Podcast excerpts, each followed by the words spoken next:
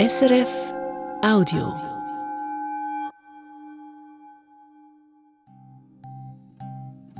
Doris Strahm und Silvia Strahm-Bernett, Schwestern, Feministinnen, Theologinnen, sie sind heute zu Gast in Perspektiven. Doris und Silvia Strahm, sie werden ausgezeichnet mit dem Herbert-Haag-Preis für ihr jahrzehntelanges Engagement in Sachen feministische Theologie und Frauenkirchebewegung in der Schweiz. Ich bin Dorothee Adrian und ich freue mich auf eine halbe Stunde. Neue und andere Perspektiven mit Ihnen. Herzlich willkommen. Danke für die Einladung. Perspektiven, so heißt ja unsere Religionssendung hier bei SRF. Und in der Vorbereitung habe ich gedacht, in der feministischen Theologie, da geht es ja auch viel um Perspektiven, um andere, neue Perspektiven. Stimmen Sie mir dazu? Es ist die Perspektive von Frauen, die sich ihrer Unterdrückung in einer patriarchalen Gesellschaft und Kirche bewusst geworden sind. Und dieser Blick, der hat sich immer mehr geweitet im Laufe der Geschichte. Er ist vielfältiger geworden, diverser, internationaler. Und da werden wir jetzt auch im Gespräch davon hören, wie sich das Thema entwickelt hat. Sie haben erzählt, Sie sind aufgewachsen in Zürich in den 1950er und 60er Jahren, hatten eine römisch-katholische Mutter und einen konfessionslosen Vater. Sie haben Kirche kennengelernt, sowohl positive Erlebnisse gemacht, aber Sie haben auch Kirche, Theologie als etwas erlebt bei den Großeltern, was mit Ängsten behaftet war. Aber als Gegenpol hatten Sie auch diesen Vater, der da irgendwie freier war, oder wie würden Sie das sagen?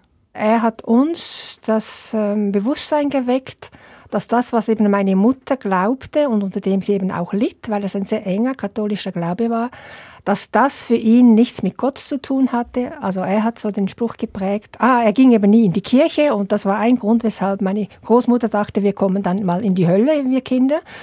Äh, nicht, weil wir nicht getauft waren, sondern weil unser Vater nicht in die Kirche ging. Und er hat einmal so den Spruch geprägt, also ein Gott, der so klein ist, dass er mir das irgendwie ähm, nicht verzeiht, dass ich nicht in die Kirche gehe, so einen Gott brauche ich nicht. Und dieser Satz ist mir geblieben. Diesen engen institutionellen Glauben, den hat er abgelehnt. Sie haben beide Theologie studiert und Ihr Vater ist früh gestorben und dieser Tod hat auch mit dazu geführt oder war vielleicht sogar Auslöser, dass Sie sich entschieden haben, Theologie zu studieren. Wie hing denn das zusammen? Also es war für uns beide eine ganz tiefe existenzielle Krise. Unser Vater, wir haben ihn bewundert, das war ein toller Mann. Wir waren, du hast das immer wieder gesagt, Doris Vatertöchter. Also das, das, war, das war wirklich wie eine Welt zusammengebrochen. Und ähm, ja, das hat bei mir sicher ganz stark auch zu einer Sinnkrise geführt, zu fragen, wieso, wieso lebt man, soll man leben, wenn sowieso der Tod präsent ist und jederzeit eintreffen kann. Er ist sehr früh gestorben, völlig unerwartet eigentlich. Das war wirklich ein, ein, ein radikaler Bruch in unserem Leben. Und das hat natürlich zu den Fragen geführt, wozu leben, was ist denn der Sinn des Ganzen. Beziehungen sind gefährdet, immer fragil und man kann sich ja äh, schon auch einen Vertrauensverlust in Beziehungen, in Liebesbeziehungen, auch jetzt zu den Eltern, das ist jederzeit, kann das weg sein. Und dann war die Theologie halt ein naheliegender Ort, diese Fragen zu stellen. Also ganz existenzielle Fragen. Wozu das Ganze? Mhm. Sie auch, Doris Strahm? Ja, ich hatte zu der Zeit habe ich angefangen mit dem Psychologiestudium an der Uni Zürich und habe dann eben auch gemerkt, dass das Psychologiestudium auf diese Fragen, auf diese existenziellen Fragen mir zu wenig Tiefe hat, also keine Antworten gibt und wie Silvia gesagt hat, diese Antworten suchten wir ähm, in der Theologie, aber schon auch mit dem Wissen, eben auch von, durch diesen kritischen Vater, Theologie wird uns nicht ein rundes Bild liefern oder ein, aber irgendwie mit diesen Fragen zurechtkommen können, das haben wir uns irgendwie erhofft, dass da ein Ort ist, wo diese Fragen gestellt werden. Sie haben das mal schön ausgedrückt, dass diese Fragen ein Haus bekommen haben in der Theologie. Also die Fragen wurden nicht beantwortet, aber sie hatten Raum, mhm. könnte man sagen. Ja, ja. Sie haben dann sogar gleichzeitig und an der gleichen Universität Theologie studiert. Also das waren dann Jahre, wo Sie auch eng miteinander unterwegs waren, zusammen gelernt haben, gefragt haben. Und dann gab es noch mal ein Schlüsselerlebnis. Sie haben das Ihr feministisches Erwachen genannt. Doris Strahm, was ist denn da passiert? 1976 das berüchtigte Papier von der römischen Glaubenskongregation heraus über die Frage der Nichtzulassung der Frauen zum Priesteramt. Und das war für uns beide wirklich ein Augenöffner. Also ein, ein negatives Aha-Erlebnis, weil wir dann gemerkt haben, nicht nur in der Theologie, das ist natürlich da, wo es so formuliert, wurde uns über uns Frauen bestimmt, wer wir sind und was wir dürfen, was wir eben nicht dürfen, sondern überhaupt haben wir so quasi den feministischen Blick so bekommen auf die ganze Realität und gemerkt, nicht nur in der Kirche da ganz stark, aber auch überhaupt in der Gesellschaft haben Frauen einen Platz, der ihnen zugewiesen wird, den sie nicht selber bestimmt haben. Und so begann quasi ein grundsätzlich feministisches Erwachen. Das war dann sehr viel auch äh, Interesse. Wir haben uns dann gewehrt. Es gab Radio, kam Zeitungen. Also das hat dann eine große Öffentlichkeit gekriegt. War für uns auch ein bisschen eine Start in, in ein, äh, ein Leben, das mit Publikationen, mit äh, Auftritten verknüpft war. Das war ein, wirklich ein wichtiges Thema, das auch mediale Öffentlichkeit bekam.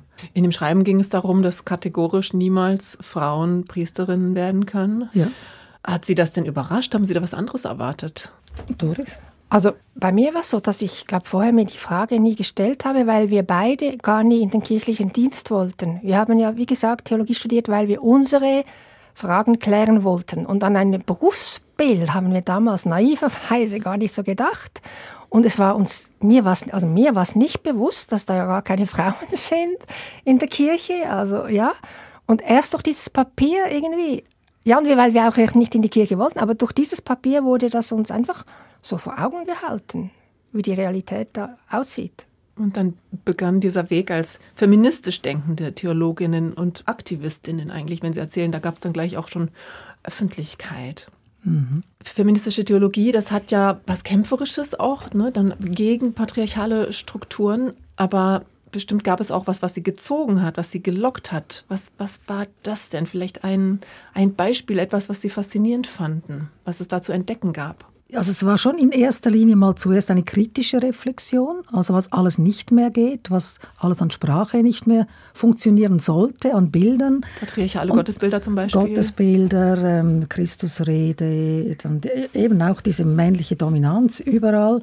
Und dann schon auch so das Merken, bei mir war es zum Beispiel im Zusammenhang auch mit meiner Schlussarbeit, Diplomarbeit, war ein kleiner Teil war Mariologie für mich war ein, ein wirklich ein Schlüsselerlebnis auch diese Marienfigur, die kam bei uns im Alltag auch nicht vor in Zürich. Aber zu sehen, da gibt es eine Linie von den alten Göttinnen-Traditionen zu dieser Maria, hat man zwar immer versucht zu kappen und immer gesagt, nein, natürlich nicht, das ist keine Göttin, das ist keine Königin im Himmel, aber sie war immer eine Königin im Himmel, also in der Bildtradition, in, der, in, der, in den Gebeten, in Liturgien. Das war eine subversive Figur, obwohl sie ja eine eben eigentlich sehr traditionelle und konservierende Figur auch war, aber wir haben sie auf einmal als subversiv entdeckt, weil sie eben diese Frauentradition hineinzwingt eigentlich in die Kirche. Und das war für mich sehr spannend. Also diese ganze, man kann Frauen, Frauenbilder nicht einfach rauskriegen aus dieser Kirche. Neben der Kritik war das ja äh, der andere Strang und das, dort war auch die Leidenschaft ein Stück weit, dass wir alles neu denken konnten. Also die Mariologie hast du genannt, die Gotteslehre, ähm, Christi Christologie, das alles, es war wie ein unbebautes Land, das wir entdeckt haben, das, was noch nie mit den Erfahrungen von Frauen oder ganz wenig, wenn man die paar Mystikerinnen jetzt mal außer Acht lässt, äh, da gab es ganz viel zu entdecken und neu zu formulieren. Das gab so viel, auch Power. Und natürlich neben der Maria war ganz wichtig, überhaupt die Frauentraditionen in der Bibel zu entdecken, zu sehen, wenn man mit einem feministischen Blick die Bibel liest oder mit der Erfahrung von Frauen und diesem Verdacht, dass da in dieser Bibel ganz vieles vielleicht verdrängt wurde oder auch falsch interpretiert, dann hat man unglaubliche Entdeckungen gemacht. Man hat die Jüngerinnen entdeckt, also gesehen, dass die Männerkirche, die jetzige, nicht von Anfang eine Männerkirche war, ganz im Gegenteil, dass die Frauen ganz, ganz zentral waren. Sie waren die Auferstehungszeuginnen, auf dem ja die Kirche überhaupt gründet. Also zum Beispiel die Maria aus Magdala. Eigentlich hätte sie und nicht der Petrus der Fels sein sollen, auf dem die Kirche gründet. Also solche Entdeckungen, wie jetzt ein Beispiel mit der Maria. Die Hermeneutik des Verdachts nennt man das ja. Ist das dieser Verdacht? Also da ist eigentlich etwas gewesen, was dann aber überschrieben wurde.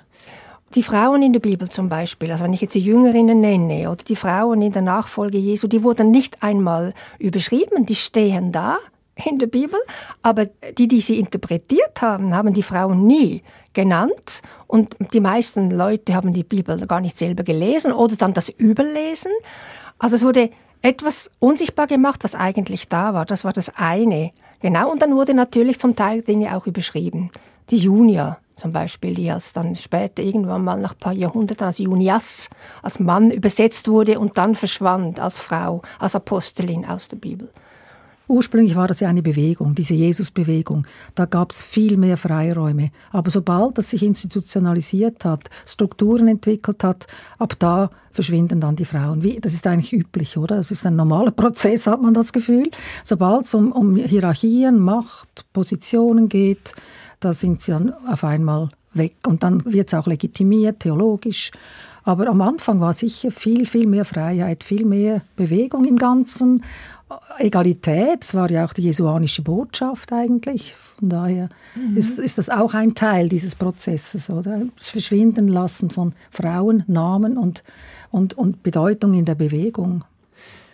Sie haben im Vorgespräch gesagt, dass diese Frage, wie das denn geht, Feministin sein und in der römisch-katholischen Kirche sein, das habe immer eigentlich mitgeschwungen und dass Sie entschieden haben, wir machen jetzt hier eigentlich unser Ding. Und ich habe mich gefragt, haben Sie das wie eine Gegenkirche empfunden. Eine Gegenkirche in der offiziellen Kirche, die aber dann ihre eigenen Regeln sozusagen hatte oder Freiräume. Also wir haben es natürlich schon früh Frauenkirche genannt. Das haben wir jetzt auch immer wieder gesehen beim Rückblick, dass seit es das gibt, hat sich das erste Frauenkirchenfest, Frauensynoden, Frauenkirchen, das, das hat immer diese Verbindung Frauenkirche gegeben von Anfang an. Aber ich glaube nicht, dass wir das als Gegenkirche formuliert haben, weil das war nichts mit äh, eben Institut, es war eine Bewegung. Frauenkirche war eine Bewegung von Frauen, die zwar noch in den Kirchen ihr Ding machen und auch so eine Art religiöse Selbstversorgung. Wir machen für uns, was für uns jetzt wichtig ist. Also miteinander für uns. Das waren ja sehr verschiedene Frauen auch, natürlich nicht eine homogene Masse Frauen. Es waren sehr verschiedene Frauen, sehr zum Teil ältere, bürgerliche Frauen, dann in der radikalere, jüngere. Aber wir kriegen nicht, was wir brauchen und wir versuchen herauszufinden, was wir brauchen und wie wir uns das beschaffen oder gestalten, entwickeln. Und das ist für uns. Und das hat mit dieser offiziellen Kirche, die hat uns gar nicht mehr interessiert. So. Ich würde gerne noch den Begriff, um das zusammenzufassen, was Silvia so schön alles geschildert hat, den Begriff der Selbstermächtigung auch. Neben der Selbstversorgung, es war auch eine Selbstermächtigung. Wir sind Kirche. Wir sind Kirche. Wir müssen das nicht definieren oder abgrenzen und mhm. sagen, was, was wir machen, an ganz vielfältiger Art und an ganz verschiedenen Orten, das ist Kirche. Und war immer schon, was Frauen gemacht haben, war eigentlich immer schon Kirche, aber das wurde uns eigentlich abgesprochen oder ja. nicht, nicht wahrgenommen. Selbstermächtigung haben Sie gesagt. Zu dem Stichwort passt der Titel von Ihrem Buch, das Sie auch mitgebracht haben, Mächtig Stolz. Sie wollten es festhalten, was da alles passiert ist in über 40 Jahren. Und ähm, das Buch versammelt ganz viele Beiträge verschiedener Autorinnen. Sie haben das zusammen herausgegeben, haben das selber als ein Highlight ihrer Schwesternschaft bezeichnet. Wenn wir in das Buch schauen, es sind ja sowohl ähm, Bewegungen darin, es geht um, um Fortbildungen, es geht um, um ganz viel Verschiedenes, es geht auch um Orte, Bildungshäuser als Orte, wo diese, diese Theologie, diese Gedanken des Selbstermächtigen auch Raum hatten zum Beispiel die Paulusakademie Zürich. Da mögen Sie, Silvia Strahm-Bernet, mal erzählen, warum war das so ein wichtiger Ort für diese Frauenkirchebewegung? Das war eigentlich der erste Ort, den es gab. Das war die erste feministisch-theologische Tagung und zwar zum Feminismus, denen hinterfragen männliche Gottesbilder. Das war das Ursprungsthema, also das erste, wo, wo an der, das an der Akademie behandelt wurde. Und Brigitte Keller, die hatte dort den ähm, Studienbereich Frauen Literatur, Kultur, Ausstellungen und sie hat jahrzehntelang hat sie an der Paulusakademie Frauenfragen in allen Facetten behandelt, nicht nur in der Theologie, aber auch sehr viel in der Theologie. Und es war immer ein wichtiger Ort für, glaube ganz, ganz viele Frauen aus der Deutschschweiz. Es hat Frauenstudienwochen gegeben, Veranstaltungen, Frauenlesegruppen. Und das waren wirklich ähm, Orte mit vielen Frauen. Das, das äh, eben, was Sie schon gesagt haben mit der Selbstermächtigung, das war, das war einfach total wichtig, dass es Orte gibt, wo man hingehen kann, wo ähm, Themen verhandelt werden, die man miteinander eben auch diskutieren kann. Nicht nur lesen, es gab ja schon viel Literatur, aber für sich alleine Bücher lesen ist halt schon nicht dasselbe wie das Austauschen und auch von Fachfrauen hören mit Vorträgen. Das war, das war eine ganz wichtige und spannende Zeit. Und wenn man dann spürt, dass das in anderen Frauen vielleicht Ähnliches auslöst, genau. dann ist das auch vielleicht wie ein Katalysator, ne? dass mhm. dann wieder Energien freigesetzt werden. Ja, genau. Und so auch eine Bewegung dann auch ja, sich weiter bewegen konnte. Ja, und immer wieder so Inseln sind, Frucht, also befruchtend sind auch für das, für das alleine Weitergehen dann am Ort, wo man sich aufhält. Sie hören Perspektiven bei SRF und zu Gast sind heute Doris Strahm und Silvia Strahm-Bernet, Schwestern, Theologinnen, Feministinnen Beide werden ausgezeichnet mit dem Herbert-Haag-Preis. Und wir sprechen über ihr Leben und die Theologie. Beides hängt eng zusammen. Wir hatten vorhin schon von Schlüsselmomenten gesprochen und als ich vorhin nochmal drüber nachgedacht habe, kam mir so diese Redewendung auf die Welt kommen. Man kommt immer wieder auf die Welt. Das sagt man ja, wenn einem was ganz wie Schuppen von den Augen fällt, ganz, ganz klar und bewusst wird. Und Sie haben erzählt, dass es in der Paulusakademie einen Besuch gab aus den USA, der Ihnen die Augen geöffnet hat als feministische Theologinnen. Können Sie davon kurz erzählen, Silvia Strahm-Bennett? Ja, das war schon 1984, kam die afroamerikanische, sagte man da noch, Dichterin Audre Lorde an die Paulusakademie. Sie ist auch ein paar Jahre später nochmal gekommen. Und das war schon dieses Moment zu merken, wir Frauen, das haben wir dort noch relativ unbefangen gesagt, das gibt es so gar nicht. Also natürlich haben wir schon vorher gemerkt, auch in der Schweiz gibt es sehr verschieden, verschiedene Frauen aus verschiedenen Milieus, aber das ist nochmal ein, etwas ganz anderes. Wir weißen, bürgerlichen, Mittelschichtsfrauen hat es dann geheißen und da kommt diese Frau, People of Color Frau aus den USA und sagt uns, hey, also was ihr da macht, das sind, das sind nur ihr weißen Frauen. Wo sind wir? Kennt ihr schwarze Frauen zum Beispiel in Zürich, wo ihr herkommt? Habt ihr Beziehungen mit schwarzen Frauen? Es gibt ja in der Schweiz auch schwarze Frauen. Also das war zum ersten Mal überlegt, ja stimmt, nein, ich habe keine, kenne keine konkret persönlich. Also diese ganze Frage nach dem auch Rassismus in der, in der feministischen Theologie oder Ausgrenzung und eben nicht mitdenken oder nicht dabei haben von verschiedenen Frauen aus verschiedenen Kontexten, aus mit verschiedenen Erfahrungshintergründen, jetzt eben nicht nur in unserem Schweizer Kontext. Das war schon ein, ein Aufwachen auch nochmal zum Sehen. Das ist, äh, da haben wir etwas völlig vergessen, das ist ein blinder Fleck. Und wir haben immer gemeint, wir, wir, das geht ja allen Frauen eigentlich schon irgendwie gleich im Patriarchat, haben doch alle diese Unterdrückungserfahrungen und und zu merken, nein, so nicht. Also das ist äh, schon viel komplexer. Das mhm. war schon ein, ein Aufwachen, auch auf, auf, die Welt kommen, auf andere Art, ja. Mhm. Bei mir gab es dann nochmal so wie einen Schritt weiter, als ich das Glück hatte, vom Nationalfonds ein Stipendium zu kriegen für meine Christologiearbeit und nach Boston gehen, Cambridge, Boston. Und dort eben auch dann asiatische, afrikanische, lateinamerikanische Theologinnen kennenlernte, zum einen, vor allem aber auch ihre Bücher plötzlich zur Kenntnis nahm. Und das war genau das, was damals angefangen hat mit den schwarzen, den schwarzen Frauen. Das hat sich dann noch mehr quasi ausdifferenziert zu merken. Eben eine asiatische Frau hat dann auch religiös zum Beispiel noch andere Hintergründe in einem multireligiösen Umfeld. Also eben das, was wir heute Intersektionalität nennen, das wurde damals noch nicht so genannt, glaube ich, aber das wurde uns bewusst und ähm, für mich war das dann entscheidend für meine eigene Arbeit. Also ich habe dann meine Christologiearbeit neu ausgerichtet, einen Perspektivenwechsel gemacht und die Frauen, die quasi immer bisher in unserem Blickfeld am Rand standen, gesagt, die stelle ich in die Mitte meiner Arbeit. Ich versuche, die Stimmen dieser Frauen für uns westliche Theologinnen hörbar zu machen. Und das seitdem ist das eigentlich ein, ein Weg mit diesem Perspektivenwechsel, den ich dann in der Irren der religiösen Arbeit mit Frauen weitergegangen bin und hinter den ich nicht mehr zurück kann und auch nicht will.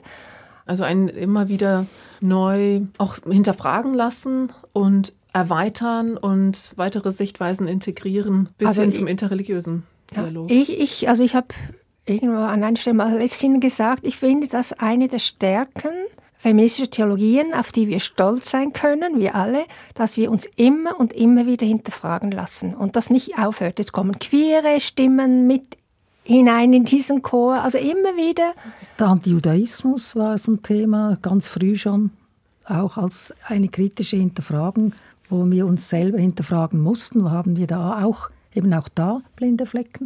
Und das war sehr früh. Ja. Weil feministische Theologie Jesus auch als Überwindung des jüdischen Patriarchats genau. gelesen ja, hat. Genau. Und dann kamen die kritischen Rückfragen, was macht ihr da eigentlich? Ja, Zementiert genau. ihr nicht da mhm. alten Antijudaismus? Genau, mhm. genau. Eben, und ich finde, wir haben uns, also wir, ich rede jetzt von einem Wir hier in der Schweiz, so die Szene, die, ich, die wir kennen und die bewegen, wir haben uns auf diese kritischen Rückfragen immer eingelassen. Ob es uns dann gelungen ist, in unseren eigenen Theologien all diese Fallen zu vermeiden, ist noch eine andere Frage. Aber, dieses Bewusstsein, dieses kritische Bewusstsein über die eigenen Grenzen und Begrenzungen und die Möglichkeit, andere auszugrenzen, das denke ich schon, das ist eine Stärke feministischer Theologien. Und wenn ich das vergleiche mit sonst Theologien, würde ich sagen, das ist nicht selbstverständlich.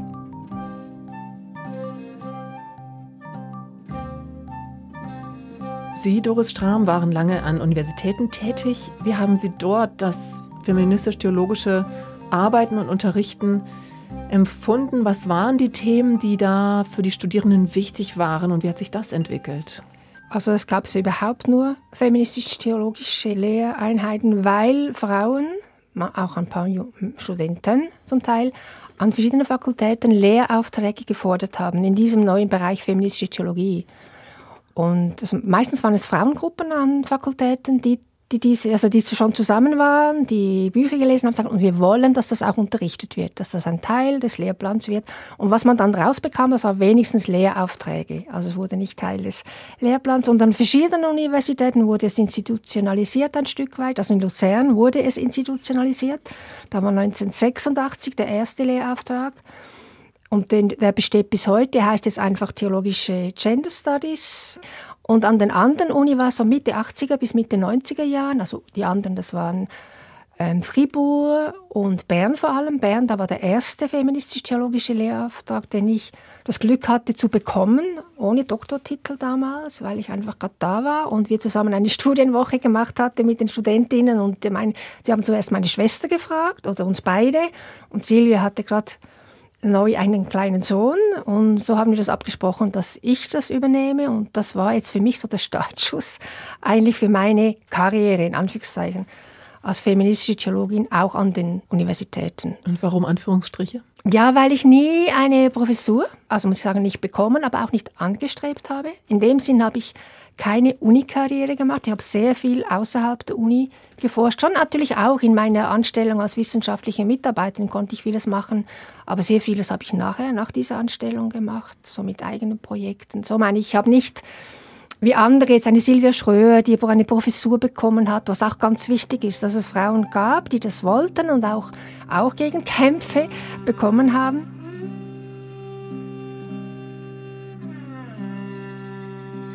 Und so Ihre Schwesternbeziehung, Sie haben sich viel ausgetauscht und teilweise verliefen Biografien auch parallel. Gab es auch mal Differenzen oder Reibungen oder Zeiten, wo es nicht so harmonisch lief? Oder war das immer, war das immer von so einer engen Verbindung geprägt? Also für mich war es immer von einer engen Verbindung geprägt. Reibereien, also ja, Konflikte kann ich mich so nicht erinnern. Also was einfach klar ist, dass unsere Wege sich getrennt haben.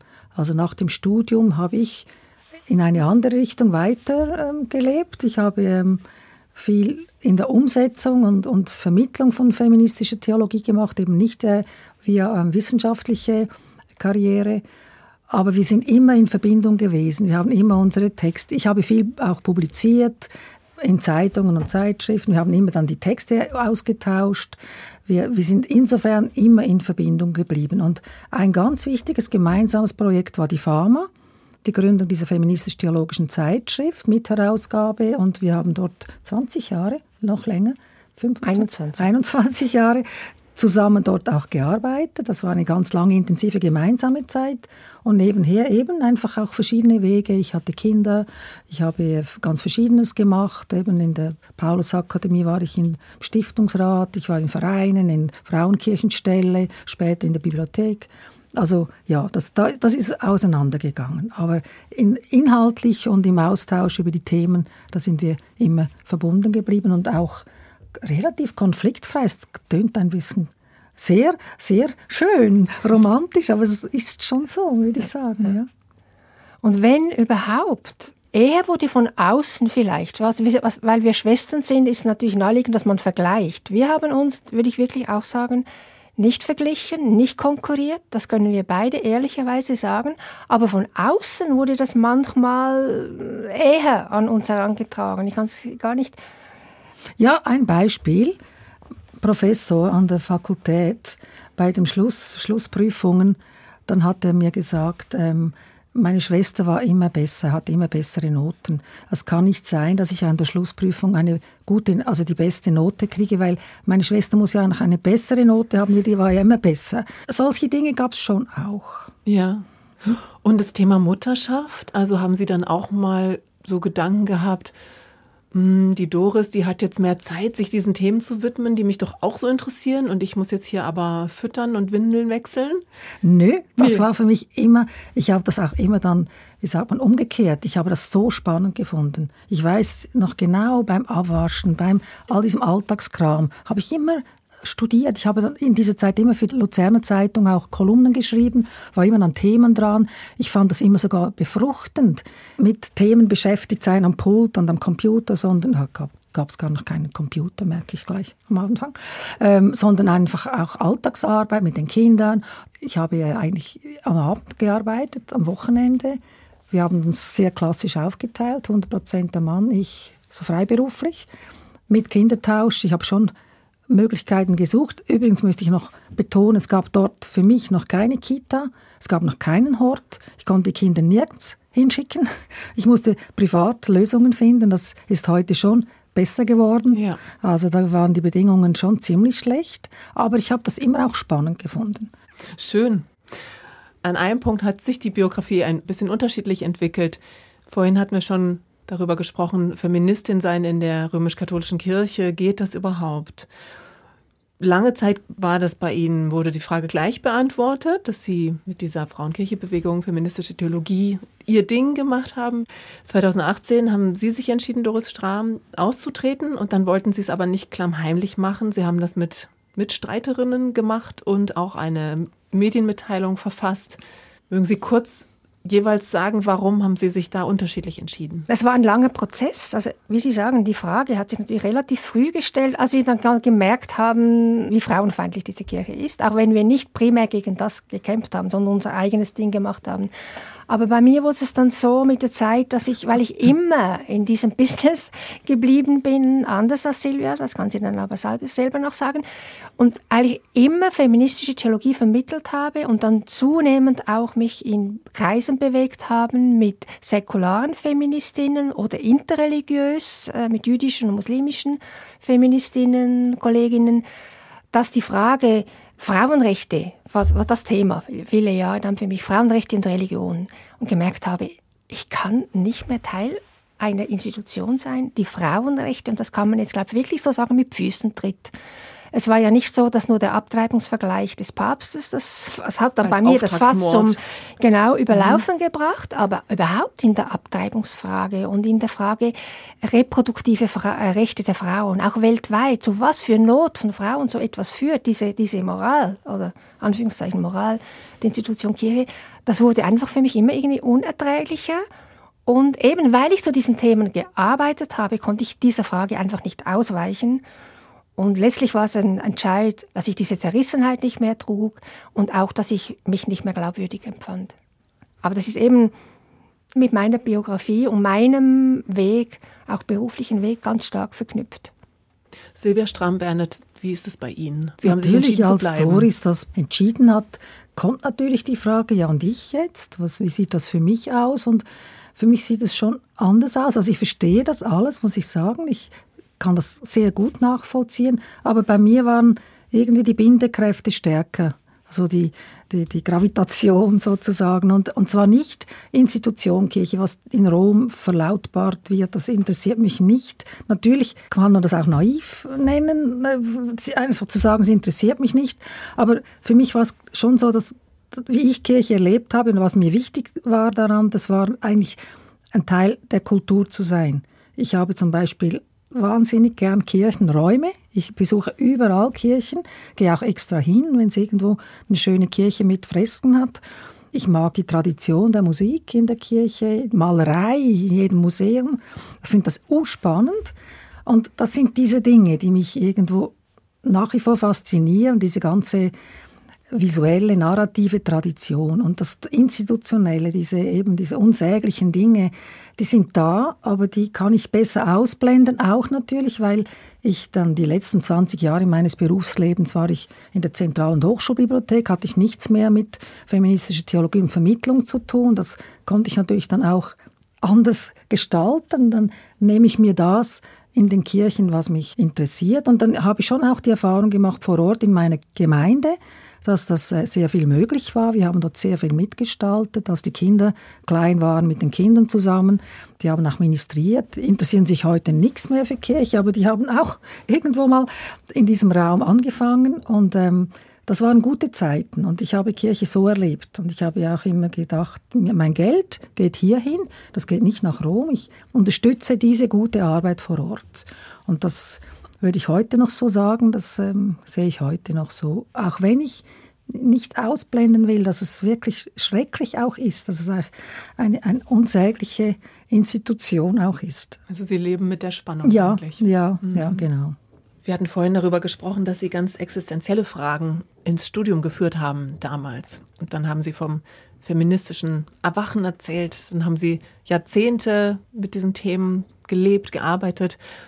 Wie haben sich denn diese Fragen, die Sie damals hatten, wie haben die sich verändert? Wie, wie sehen die heute aus?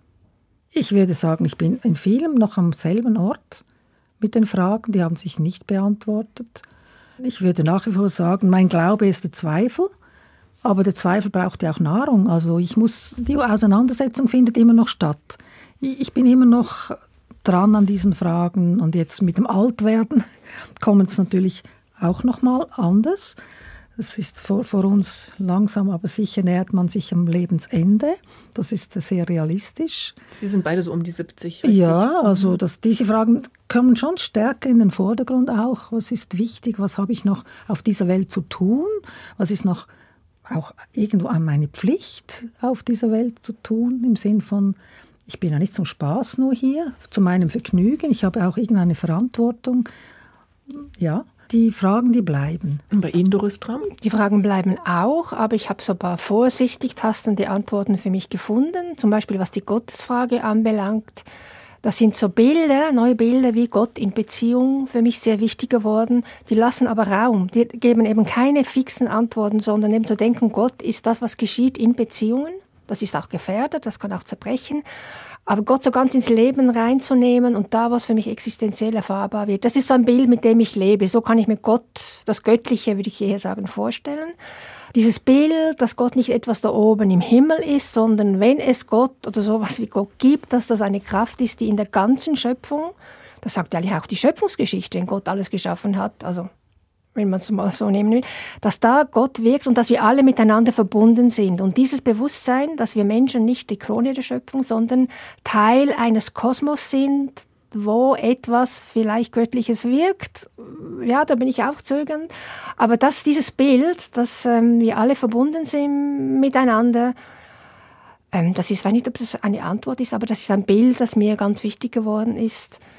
Und ja, mit dem ich ein Stück weit jetzt auch wirklich ähm, lebe. Dass alles, was lebendig ist und was Leben schafft, dass man diese Kraft als göttlich ansehen kann. Genau.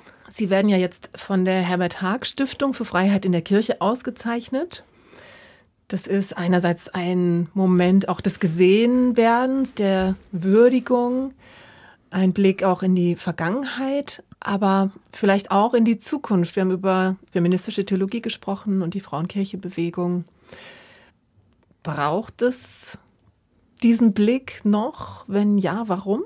Also braucht überhaupt den Feminismus noch generell? Also es ist uns wahrscheinlich allen klar, was wir erreicht haben. Das ist einiges, also jetzt nicht in der feministischen, also in der Kirche, jetzt rede ich gar nicht von der Kirche, in der Gesellschaft für Frauen, aber es ist alles fragil. Jederzeit kann das wieder wegfallen, wenn man sieht diese ganzen rechtsextremen Bewegungen, Regierungen, also die Richtung politisch auch, gesellschaftlich, das ist nichts sicher. Also das, ich glaube, dieses Feminist, der feministische Blick, der feministische Kampf auch und das Aufmerksamsein auf was jetzt passiert und was vielleicht in Gefahr ist und, und zur Diskussion steht, das ist ganz wichtig und und auch in den Kirchen, denke ich, hat sich nicht sehr viel verändert durch die feministische Theologie. Also in einer Institution. Für uns hat sich eben vieles verändert gehabt. Aber da ist nach wie vor eigentlich derselbe alte Kampf, auch in der Sprache. Also ich, wenn ich in Gottesdienste gehe, er hat schon andere Gottesbilder. Es wird immer noch fast gleich geredet, als ob es nie eine feministische Diskussion gegeben hätte, eine kritische. Also es ist nicht so viel passiert. Also da muss man immer wieder dranbleiben und äh, hoffen, dass die andere Generationen von Frauen irgendwo das Feuer auch wieder entdecken. An manchen Orten geschieht das ja, das bekomme ich mit. Ja. Auch so Leute, die evangelikal geprägt waren und die jetzt eigentlich feministische Theologie entdecken und sagen, da wurden ja diese Fragen schon gestellt, andere mhm. Gottesbilder etc. Ja. Doris Stram? Ich würde sagen, wir haben ein Fundament gelegt, wir alle, also nicht nur wir, sondern überhaupt die feministischen Theologinnen weltweit ein kleines Stück ist in dem, also ein kleines Stück jetzt für die Schweiz, ist ein großes Stück, aber ist in unserem Buch mächtig stolz dokumentiert, was es alles gab und dieses Fundament, das, das ist jetzt da. Jetzt kann die Jungen, die junge Generation kann mit dem quasi machen, was sie will. Also sie kann es nutzen, sie kann es weiterentwickeln, sie kann an anderen Orten vielleicht anderes, wie du sagst, ein Feuer entfachen. Aber ich habe jetzt, als Sie die Frage gestellt haben, kam mir plötzlich so das Bild der Staffel. Mhm. Die können wir jetzt übergeben. Wir haben gemacht, was uns möglich war. Wir haben es mit viel Leidenschaft gemacht und Freude und eben Selbstbewusstsein und Stolz.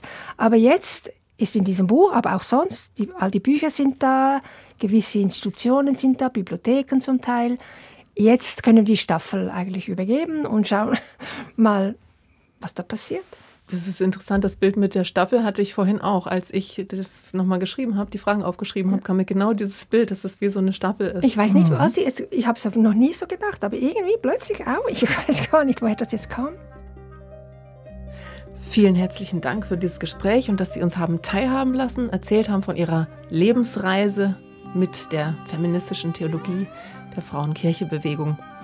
Das waren Perspektiven mit Doris Strahm und Silvia Strahm-Bernet. Die Schwestern haben feministische Theologie und Frauenkirchebewegung in der Schweiz maßgeblich mitgestaltet. Mein Name ist Dorothee Adrian. Und wo sehen Sie, liebe Hörerinnen und Hörer, die Aufgabe der feministischen Theologie heute? Hat sie noch Relevanz in einer Zeit, die immer weniger kirchlich geprägt ist? Oder fühlen Sie sich vielleicht sogar angesprochen von dem Bild des Staffelstabes? Schreiben Sie uns doch gerne Ihre Gedanken an redaktion.religion.srf.ch. Das war ein Podcast von SRF.